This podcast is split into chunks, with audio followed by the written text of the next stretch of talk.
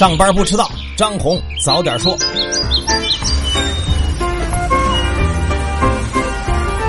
各位听友早，今天是七月五号，星期五，欢迎收听今天的张红早点说。上来还是说大事儿，中美贸易还处在拉锯之中。昨天，中国商务部发言人高峰在例行记者会上表示，美国对中国单方面加征关税，这是中美贸易摩擦的起点。如果中美双方能够达成协议，那么已经加征的关税必须全部取消。高峰说，中方对此的态度是明确的、一贯的。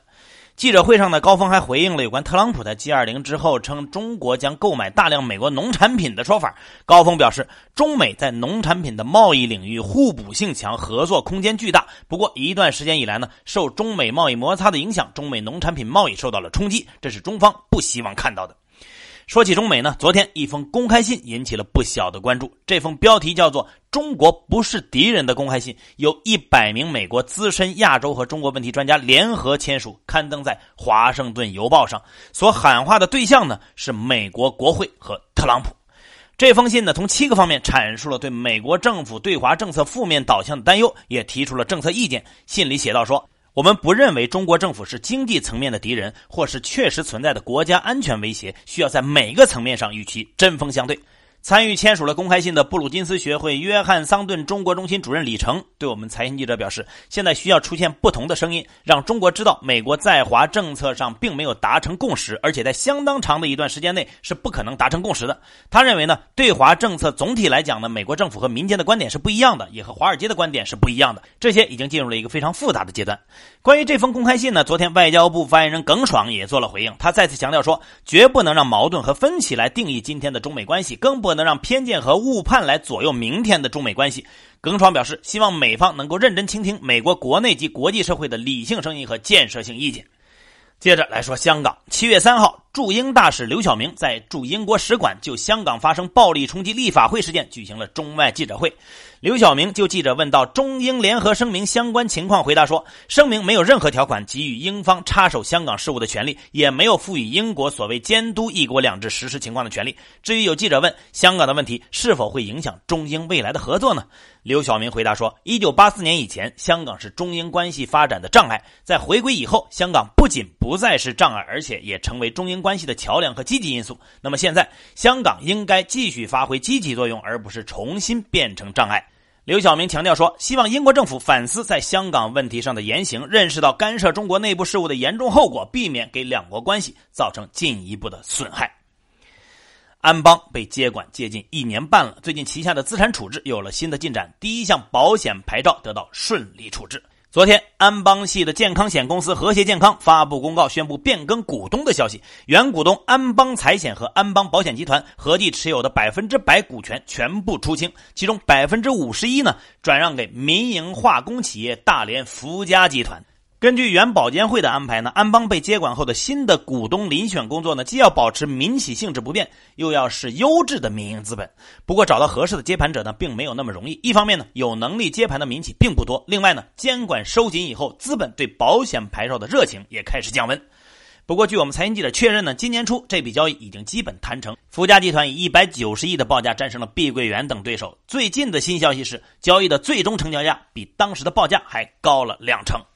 在昨天的国新办发布会上呢，银保监会副主席梁涛也对接管安邦的进展做了介绍。他透露呢，目前安邦保险集团有超过一万亿的资产已经或者正在剥离，公司资产规模已经有了明显的下降。下一步，银保监会将按照中央的部署，加快推进资产处置、业务转型、拆分重组等等各项工作。他指出说，自从接管安邦以来呢，银保监会采取的监管措施可以这样概括：保稳定、瘦身、纠偏、推动重组。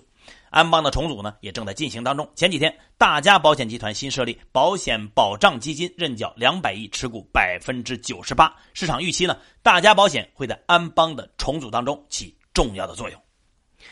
舆论风口浪尖上的新城控股出问题的不只是原董事长，细看他的财务数据，蹊跷很多。总结起来有三个特点：利润估得高。关联交易高，存贷同时高。去年呢，新城控股的业绩呢很是亮眼，高调拿地，大举投资，营收和归母公司净利分别同比大涨了百分之三十三点五八和百分之七十四，第一次跻身房地产行业前十名。不过呢，这其中接近四成的利润却来自于公允价值变动和有选择合并报表带来的投资收益，其中存在较大的业绩粉饰空间。另外呢，截至去年末，新城控股的其他应收款项超过四百五十亿。不过这些款项呢，大多无担保、不计息、无固定还款期限，被怀疑可能对其他股东进行了资金拆借。更蹊跷的在于，一方面，新城控股今年以来大举借债融资，资产负债率高达百分之八十五；另一方面，却有九成的货币资金存在银行。以上种种，按一般的商业逻辑来思考，恐怕有点难以成立。不过有这种老板，什么事儿都不奇怪。最后，同样关注一起性侵案件。辽宁绥中县水口小学校长性侵小学生事件引发了关注。据我们财经记者采访获悉呢，案发于五月三十一号当天呢，学校正在庆祝六一表演。案子涉及五名五年级的小学生，其中一人被强奸，另外四人被猥亵。学校校长王某军因涉嫌强奸猥亵被刑拘。目前呢，案子已经移交到了检察机关。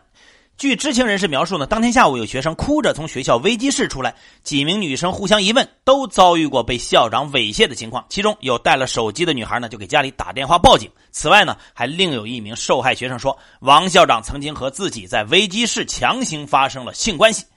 当天呢，先后有五名学生在家长陪同下报了案，并做了笔录。其中还有两名学生家长告诉财经记者说，事发后曾经有中间人通过电话联系他们，试图赔钱私了，却被家长拒绝了。这些中间人也是人渣。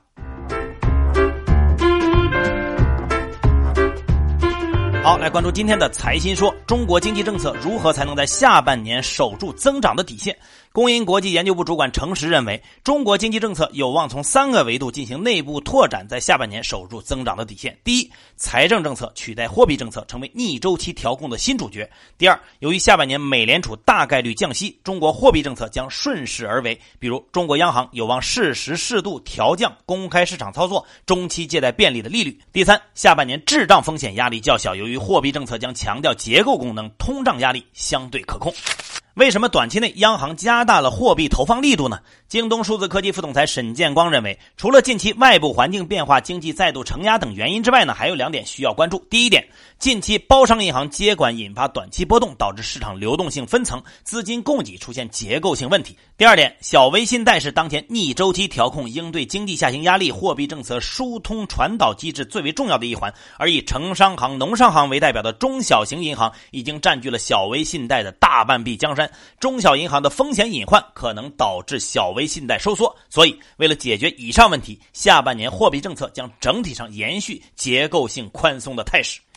如何打破货币金融生态圈的流量垄断？西南财经大学金融学院助理教授陈文表示，数字金融无法回避对线上流量的依赖，要打破流量垄断，就不能靠减少流量需求，而是应该把更多精力放在流量供给上。我们应该在目前的互联网巨头体系外，鼓励和扶持更多独立的第三方流量平台。基于金融业产品的敏感性，必须有适当的准入机制。一方面要建立金融导流平台在有关部门的备案登记制度和有效的奖惩机制；另一方面要规范持牌金融机构开展导流平台的合作。更多专家的观点呢，请收听财新 FM。你可以通过财新 APP 右上角的那个小耳机找到我们。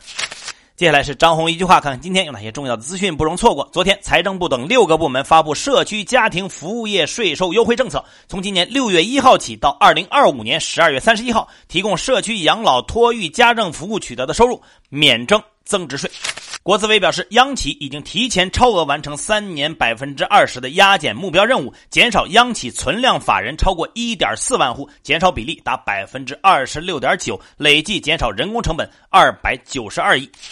银保监会在昨天的国务院新闻发布会上表示，支持保险资金投资科创板上市公司股票，正在研究提高保险公司证券投资的比重。